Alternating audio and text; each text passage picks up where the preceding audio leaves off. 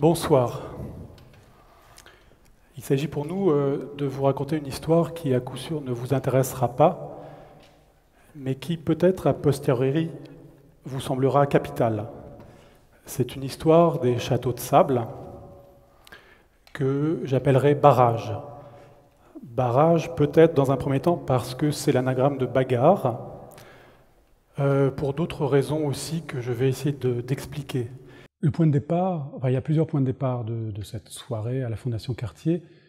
Le premier point de départ, c'est une série de conférences que je donne à Beaubourg, qui s'appelle l'Encyclopédie des guerres depuis cinq ans.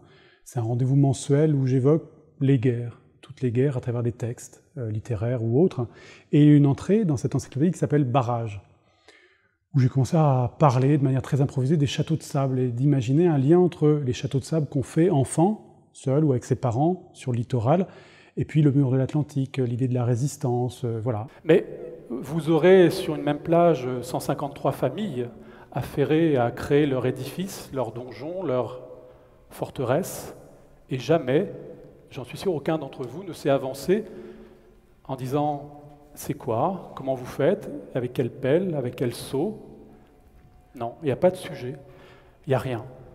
Et c'est ce rien qui m'a intrigué au début, en pensant en particulier aux revues, à la presse, aux magazines.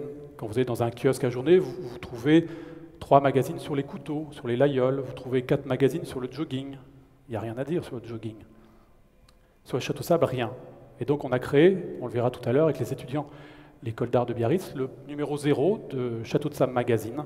Et j'aime beaucoup me poser des questions d'ordre général, voire métaphysique au final, en partant d'objets un peu ridicules, parce que Château de Sable, euh, encore une fois, euh, on ne parle pas de Château de Sable comme on parle de politique ou de réchauffement climatique, etc. Donc c'était d'expliquer euh, que ce geste-là, que ce phénomène-là, cet objet-là avait une histoire, elles sont pas mal les passerelles quand même. Un peu trop décoratif. C'est pas ça qui va nous faire remporter la victoire.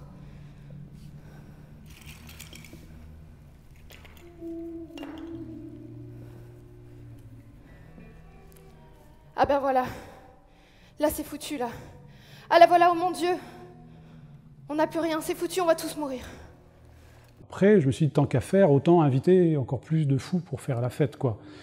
Donc j'en ai parlé à un ami qui s'appelle Jean-François Pauvros, qui est musicien d'improvisation, quelqu'un que j'aime énormément. Et je lui ai dit, bah, écoute, euh, essayons de monter une espèce d'opéra, une espèce de comédie musicale.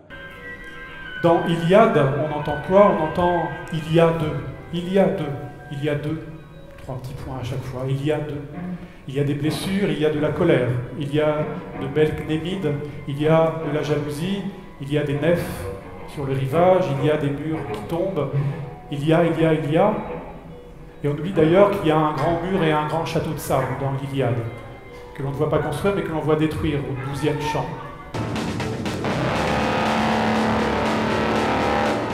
Mariole est sorti des rangs, Napoléon, soldat désobéissant, emportant son fier canon.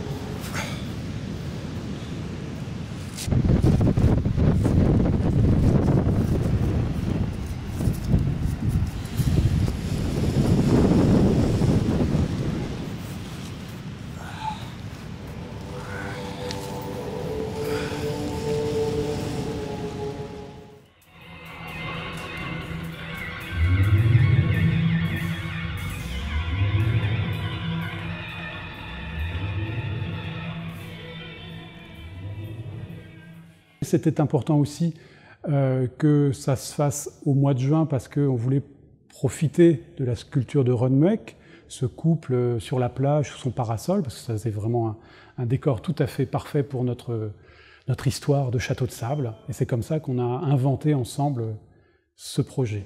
Alexandre bricole de petits fortins, il plante des bouts de bois en guise de canon. Adrien réalise avec minutie un pont-levis avec un bout de cajot. Raphaël plante un drapeau sur les courtines. Un château de sable, magnifique, s'est construit devant mes yeux. Un château de sable qui commence à tanguer parce que l'océan a bientôt cerné le radeau et qu'il commence à flotter.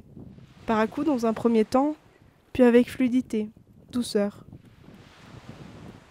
Ça finit par constituer une espèce de grosse machine peut-être beaucoup de choses s'est perdu en termes de sens, mais en même temps, c'était comme un gros gâteau. Donc euh, euh, voilà, ça a été un peu la manière dont s'est élaboré ce projet.